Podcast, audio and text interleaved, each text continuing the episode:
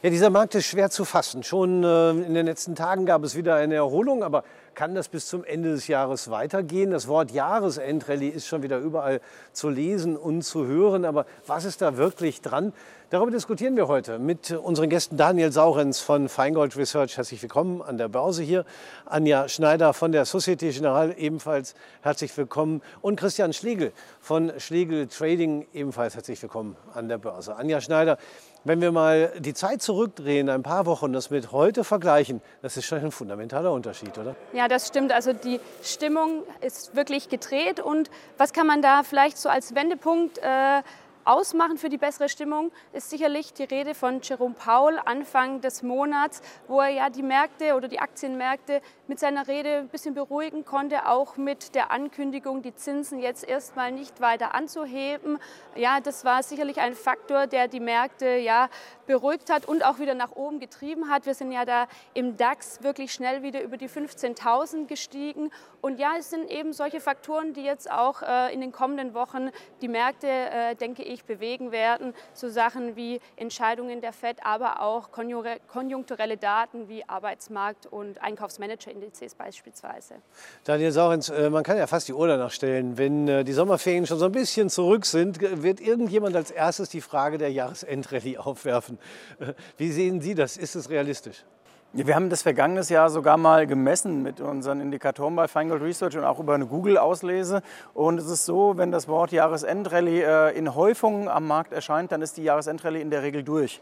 Äh, das mal zur Enttäuschung aller, die glauben, dass sie jetzt kommt. Und es ist auch, hat eine gewisse Logik aus den letzten Jahren. Äh, der erste Schritt der Jahresendrallye läuft in der Regel so bis Anfang, Mitte November. Dann gibt es eine Pause und dann gibt es in der Regel noch mal so einen kleinen Zuschlag rund um Weihnachten, das bekannte Window Dressing auch. Und äh, die diesjährige ja, erste Stufe der Jahresendrallye, wenn wir es so nennen wollen, die resultierte eigentlich aus dem sogenannten Short Coverage. Also dass diejenigen, die den Markt äh, leer verkauft hatten, beziehungsweise Aktien short waren und Indizes, die mussten eindecken. Ähm, man hat es ja auch in den Stimmungsindikatoren gesehen, als der DAX bei 14.600 war und als auch der S&P 500 unter 4.200 fiel. Da war die Stimmung schon sehr, sehr im Keller. Viele pessimistisch, die haben jetzt eingedeckt und im Moment sind wir irgendwo im Niemandsland, muss man fairerweise sagen, stimmungstechnisch. Wie schön, dass wir dann jemanden haben, der einfach nur stur auf die Zahlen guckt. Äh, Christian Schlegel äh, als technischer Analyst äh, interessiert eigentlich, ich sag mal, die Prosa drumherum gar nicht so sehr. Ah, nee, das Wie stimmt sehen Sie nicht. den Nee, nee, das ist nicht nur, nee, nee. Ich schaue zu 75 Prozent auf Technik und 25 Prozent nehme ich natürlich auch an Paul wahr oder solche Statistiken. Ähm, bei mir ist es so, ich nenne es Leitplanken. Die untere Leitplanke ist 14.625 und die obere ist 15.575. Dazwischen bewegen wir uns und wir sind ziemlich genau in der Mitte. Ich mag dieses Wort Jahresendrallye gar nicht. Letztes Jahr gab es, es war ein Riesending. Und wir sind ja seitdem, vom 3.10. letzten Jahres, wir waren in der Spitze 40 Prozent höher. Das ist eine Menge. Und wir haben dann lediglich wieder ein bisschen abgegeben auf ein sogenanntes Fibonacci Retracement bei 14.700. Das waren 38 Prozent haben wir abgegeben. Der Markt ist völlig in Ordnung. Der atmet. Das ist wie jedem gut, dem ein Preis unterliegt, atmet er. Und im Moment ist er genau wie das Daniel eben sagt, er ist völlig neutral. Und aber eine Jahresendrallye, da fehlt mir der Glaube. Also wenn wir jetzt mal von 1000 Punkten sprechen. Alles andere ist für mich keine Rallye. Anja Schneider, wie sehen Sie das? Ist da noch Luft drin für den Rest des Jahres oder nicht? Ja, ich denke, das muss man wirklich sagen. Ich meine, meine zwei Kollegen haben es ja jetzt schon angesprochen, dass derzeit die Anleger doch eher neutral äh, äh, positioniert sind oder der Markt neutral ist. Aber ja, wie schon angesprochen, es sind dann vielleicht doch auch einzelne Faktoren, die dann im Endeffekt den Ausschlag geben können nach oben oder auch nach unten. Ja, und äh, Sie haben ja auch immer einen direkten Kontakt äh, zu denjenigen, die sich bei Ihnen äh, nach Zertifikaten erkundigen. Was nehmen Sie da für eine Stimmung wahr? Ja, auch da sind die Anleger unentschlossen. Also wir können jetzt nicht sagen, dass sich jetzt Anleger nur auf der Long-Seite oder auf der Short-Seite positionieren. Also gerade mit Hebelprodukten, die wir auch äh, im Angebot haben, kann man natürlich auch kleinere Marktbewegungen begleiten, sodass man jetzt gar nicht sagen muss, ich möchte mich jetzt gleich für mehrere Monate oder ein halbes Jahr da festlegen, sondern Unsere Produkte äh, sind ja zum Teil auch dafür da, innerhalb eines Tages oder wenige Tage kurzfristige Trends zu begleiten. Und ja, das sehen wir auch häufig, dass das gemacht wird. Also wichtig sind natürlich auch die Indikatoren, sei es jetzt die charttechnischen Indikatoren oder auch noch andere. Daniel Saurens bei Feingold Research haben Sie da auch so ein Modell, ähm, was äh, die gegenwärtige Stimmung wiedergibt. Wo stehen wir denn da? Ja, wir haben unseren Feingold Research Sentiment Indikator, der ähm, im Oktober genau da anschlug, wo wir letztes Jahr Ende September waren. Also das war das klarste Kaufsignal des Jahres 2023 und letztes Jahr war es das klarste Kaufsignal des Jahres 2022. Der setzt sich aus verschiedenen Stimmungsfaktoren zusammen und der hat sich jetzt wieder nach oben gearbeitet, so nah an den neutralen Bereich wobei das auf Indexbasis ist. Ähm, bei den Einzelaktien muss man sagen, ähm, auch wenn man sich Branchen anguckt, das geht teilweise bunt durcheinander. Ähm, man sieht das, äh, wenn man sich mal die letzten Wochen zurückerinnert. Konservative Aktien wie der gesamte Bereich der Nahrungsmittel äh, oder auch der, Kon der Konsumgüterhersteller in dem Bereich, die wurden in einer Woche mal richtig nach unten gejagt. Äh, wir erinnern uns, Walmart sagte da beispielsweise, es wird weniger zuckerhaltiges Zeug gekauft wegen der ominösen Diätpille. Da wurden die Coca-Colas und McDonalds dieser Welt alle abgeräumt. Das sind für uns wunderbare Tage, da haben wir zugegriffen in der Zeit. Und jetzt kommen die so langsam wieder ins Laufen von ihren schon zurechtgestutzten Bewertungen. Und gerade letzte Woche auch im DAX, ähm, das was zyklischer ist, eine DHL bringt schlechte Ergebnisse, Aktie steigt im ersten Moment trotzdem mal, weil da schon viel Negatives eingepreist ist, stimmungsseitig. Andererseits äh, die USA, die großen Techs, die Magnificent Seven, wie sie ja schön heißen, da ist der ein oder andere ein bisschen gestutzt, aber ähm, in total sozusagen noch nicht so wirklich. Also die sind schon noch teuer bewertet und auch eigentlich noch stimmungsseitig oben.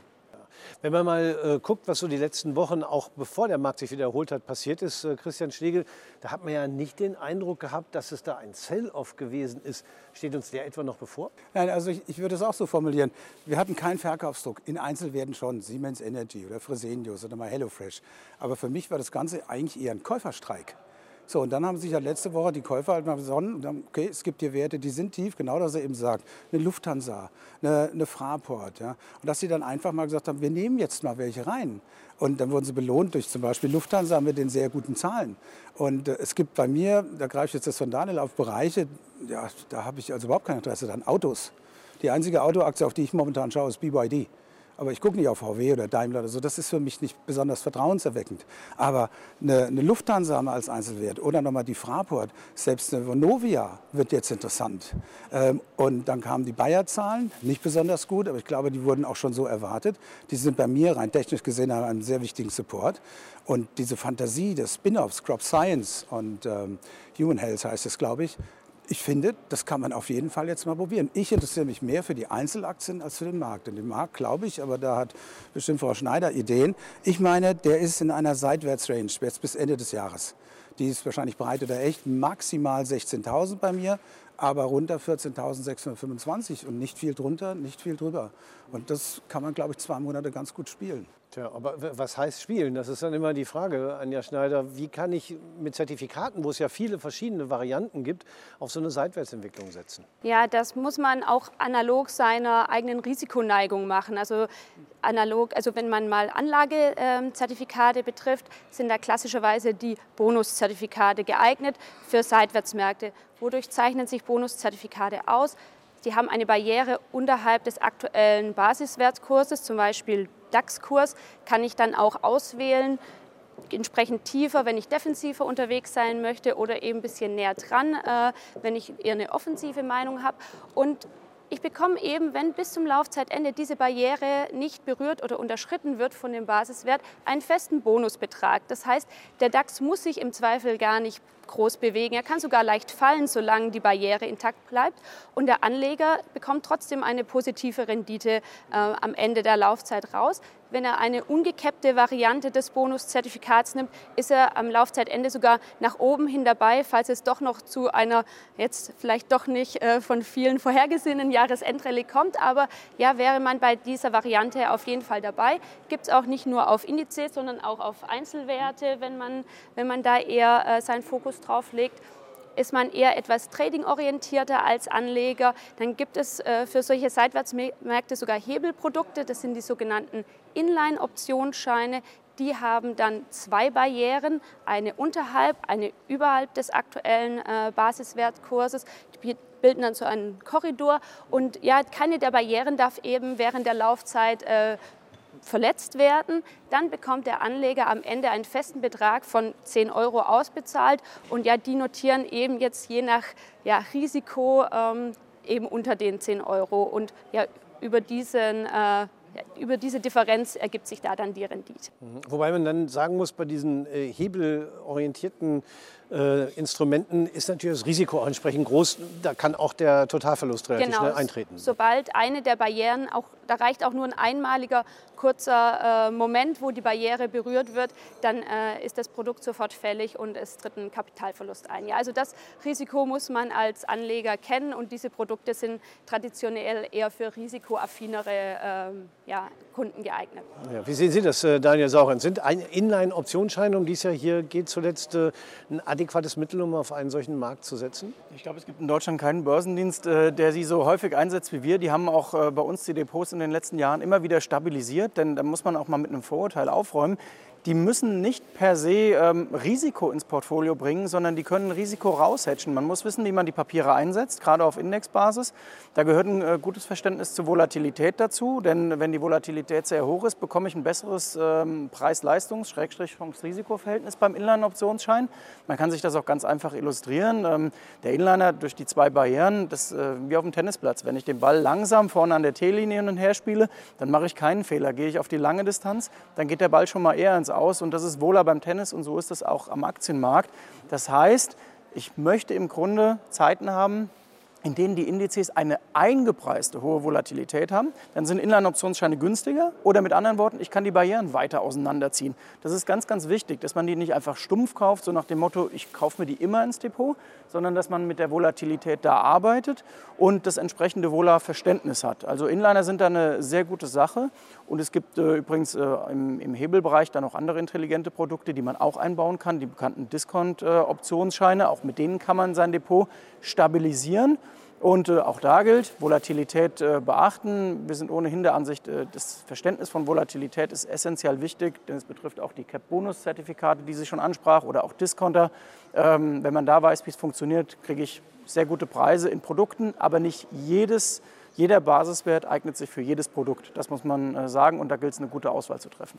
Ja, also man muss dann schon genau wissen, äh, wie man da rangeht und äh, wenn es darum geht, die entscheidenden Marken zu finden, also wo die obere und untere Barriere liegt beim Inliner, da kann man ja auch auf technische Dinge zurückgreifen und Sie hatten ja vorhin schon einen Bereich genannt. Würde das geeignet sein, um da die Barrieren daran festzumachen? Absolut. Nehmen wir mal den Ende Juli, da waren wir bei 16.529 und auch der ungeübte Charttechniker sieht, dass wir da so eine Treppenbewegung nach unten haben.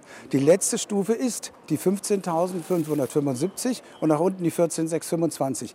Wenn wir mit dem Schlusskurs, aber bitte nicht nur mit einem Punkt oder fünf Punkten, sondern 30, 40 Punkte über dieser 15.575 sein sollten, schließen sollten, dann ist zumindest dieser Downtrend, den wir haben seit August, der ist fertig erstmal.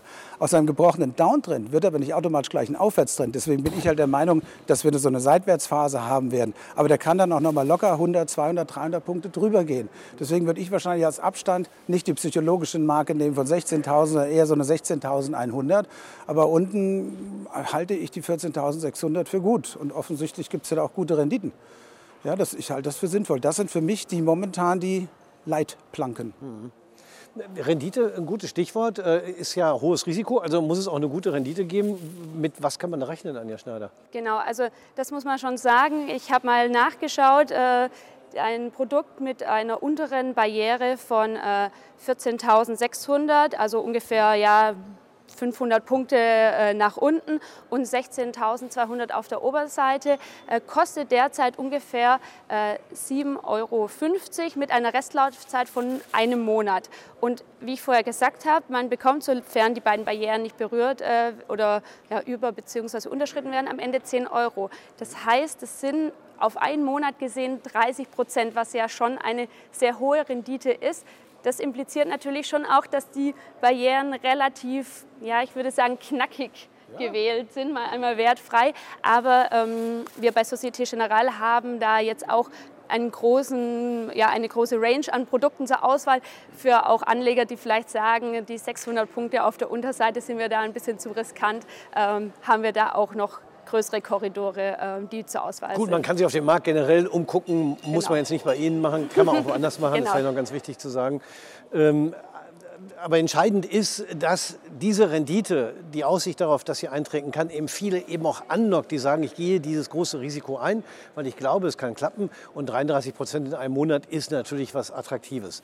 Vielleicht kann ich noch ein Beispiel geben, weil das viele, glaube ich, unserer Zuhörer auch mitverfolgt haben in den letzten Wochen. Die Siemens Energy Aktie war massiv abgestürzt, was dazu führte, dass am Markt eine immens hohe Volatilität sich gebildet hat, die in die Produkte eingepreist wurde. Und wir haben zum Beispiel in den letzten Wochen ein Siemens Energy ähm, Papier aufgenommen bei uns und empfohlen. Und dieses Papier hat sich innerhalb von wenigen Tagen um 100 Prozent äh, verdoppelt im Preis, obwohl sich der Kurs der Aktie nicht mehr bewegt hat. Und das ist das Interessante an dem Verständnis von Volatilität. Dieser Kurssprung resultierte ausschließlich daraus, dass die Volatilität, die vorher immens hoch war bei Siemens Energy, sich relativ schnell wieder zurückgezogen hat. Es gab ja diesen Sondereffekt. Und das bewegt dann so ein Produkt auch. Und das ist eben ganz wichtig, dass man immer weiß, welches Chance-Risiko-Verhältnis kaufe ich mir ein und was macht der Markt gerade mit diesem Basiswert und welche Faktoren fließen da ein. Also da braucht man ein bisschen ähm, Touch für die Produkte, aber dann können die sehr viel Spaß machen. Und was war da die Range? Das würde mir auch mal interessieren. 6 äh, Euro unten, 12 Euro oben. Also der war sehr. Der war, war 6,45 glaube ich unten, ne, der Kurs, an diesem einen bewussten Tag. An dem einen Tag. Äh, und dann habt ihr es zwei, drei Tage später gemacht. Was? 6 zu? 6 Euro unten, 12 Euro oben war die Barriere. Ja. 33 Prozent sind äh, natürlich äh, ganz viele Prozente. Es gibt aber auch Anleger, die sind mit sehr viel weniger äh, zufrieden, gerade wenn es um Anleihen geht. 4 äh, Prozent oder USA vielleicht sogar auch Richtung 5 Prozent. Ähm, hat sich da Anja Schneider bei den ähm, Anlegern und Anlegerinnen auch was geändert, dass die jetzt sehr viel mehr auf solche Zinsprodukte gucken? Ja, also nach eben dieser ähm, Notenbank-Tagung Anfang November haben wir schon auch eine erhöhte Nachfrage nach Produkten, nach langlaufenden äh, US-Produkten, äh, also eben Zertifikate, die sich auf diese langlaufenden US-Zinsen als Basiswert beziehen. Und da sehen wir doch eher eine Nachfrage nach Long-Produkten, also steigende ähm, Kurse, der Anleihen, sprich äh, fallende Renditen. Genau. Das erwarten ja viele, aber äh, ob das eintritt, Daniel Sorens, ist eine andere Frage. Das ist momentan so ein bisschen die No-Brainer-Wette, äh, wie man so schön geflügelt sagt. Äh, äh, in der Tat, das klingt fast zu schön und zu einfach, um, um wahr zu sein. Das muss man sagen, in den letzten Wochen ging es da auch schon ganz gut nach unten bei den Zinsen, jedenfalls vom zwischenzeitlichen Top, was wir gesehen haben. Ich glaube nicht, dass das jetzt irgendwie im freien Fall enden wird. Ähm, das ist auch sehr abhängig von Konjunkturdaten, die kommen vom großen Arbeitsmarktbericht, von ISM aus den USA. Also das kann sich manchmal innerhalb von Stunden auch wieder ändern. Dann habe ich eine starke Konjunkturzahl und ähm, die Zinsen steigen direkt wieder. Also das ist ähm, ja, und wenn wir jetzt mal einen Blick aufs nächste Jahr werfen, Daniel Sorens, ähm, wie wird das nächste Jahr? Äh, vielleicht ein bisschen früh, auch mit Blick auf die Zinsen. Wenn wir da äh, weiter äh, rückläufige Langfristzinsen haben oder eher nicht? Ich glaube, wir haben eine sehr spannende äh, Sicht aufs nächste Jahr am Markt, weil normalerweise sagt man, Börse blickt sechs bis zwölf Monate voraus. Das sehe ich jetzt erstmals seit vielen Jahren nicht. Und zwar aus dem Grund, weil die Börse das, glaube ich, gar nicht kann. Ähm, wir haben nächstes Jahr, ähm, wenn man sich mal aktuell die Schätzungen anguckt für die äh, Swing States in den USA, eine ziemlich hohe Wahrscheinlichkeit, dass Donald Trump wieder US-Präsident werden könnte. Jedenfalls sagen das momentan die Schätzungen und die Umfragen. So, und dann habe ich diese große Frage, was macht die Fed? Gibt es eine Zinswende? Gibt sie eventuell sehr, sehr stark? Es gibt Hedgefondsmanager in den USA, die sagen, wir gehen nächstes Jahr wieder auf zweieinhalb äh, Prozent, weil die Fed muss ähm, sich komplett drehen. Andere gehen davon aus, dass wir gar keine Zinsschritte bis in den Herbst reinsehen. Also diese Unsicherheit äh, ist sehr, sehr groß und deswegen glaube ich, dass die Börse anders als sonst im Moment wirklich auf Wochen guckt und gar nicht mal so auf Monate. Das ist eine außergewöhnliche Situation. Und wenn Zinsen sinken, dann muss es ja nicht immer die Folge von positiven Dingen sein. Genau, das ist ja auch so ein Irrglaube, dass man sagt, juhu, die Zinsen fallen. Wir würden eher sagen, im ersten Moment, oh Gott, die Zinsen fallen. Denn die werden dann zurückkommen, wenn man eine Rezession hat oder die Fed eben die Notwendigkeit sieht, äh, die Zinsen zu senken. Und das könnte dann wirklich unangenehm werden am Markt im ersten Schritt. Der beste Kaufzeitpunkt an einem Aktienmarkt ist so das zweite Drittel einer Rezession. Da kann man darüber diskutieren, ob wir da in Europa vielleicht sogar schon sind. Aber in den USA sind wir da mit Sicherheit noch nicht. Wir haben noch nicht mal eine Rezession. Ich wollte gerade sagen, also meistens weiß man hinterher erst, wann die zwei Drittel erreicht waren. Genau. Ähm, Vielleicht nochmal, wo wir mit dem Blick aufs nächste Jahr bleiben, Christian Schlegel. Ähm, reichen Ihre Projektionen auch so weit, dass Sie da schon ein bisschen was für 2020 Also wir haben uns im, äh, Anfang August haben wir uns deutlich abgebaut. Ich kann ja die Indikatoren, die ich habe, auf täglicher Basis auch auf Wochen und Monat machen. Die haben sich erheblich abgebaut, allesamt. Ja. Aber da ist noch nirgendwo eine echte Stabilisierung ich bin in der ähnlichen Auffassung. Ich glaube nicht, dass wir ein halbes Jahr rausbringen. Ich wage es mal. Also ich glaube, dass wir in einem Bereich liegen von 13.800 bis 16.000 für die nächsten sechs, sagen wir mal bis 30.06. Ich glaube nicht, dass geopolitisch, kann ich es nicht einschätzen, dass wir nennenswert drüber oder drunter gehen. 13, 8, 16.000. Ich glaube, das wird eher eine ziemlich mühsame Geschichte. Auch viel mit Angst, ja, sowohl nach oben als auch nach unten. Deswegen, ich, ich rechne mit einer langgezogenen Seitwärtsphase, weswegen ich Einzelwerte präferiere. Ja, das äh, hatten Sie ja vorhin gesagt. Ein paar haben Sie auch genannt, die Sie für interessant halten, die man dann im Zweifel sich genauer anschauen muss. Also ähm, die äh, Fristigkeit des Anlegens ist ein ganz wichtiger Punkt, spielt sicherlich auch bei den Zertifikaten eine Rolle, Anja Schneider. Und da kann man die Anleger, äh, glaube ich, auch gut unterteilen. Die hebelorientierten, die eher kurzfristig sind und die äh, Anlagezertifikatorientierten, die eher langfristig gucken. Kann man das so sagen oder gibt es auch Ausnahmen? Na, das hängt auch ein bisschen vom Hebel ab. Also es kommt natürlich darauf an, wenn ich jetzt einen Hebel mit 20, 30 ins Depot kaufe, würde ich jetzt da äh, auch keinem raten, das als langfristige Anlage zu betrachten.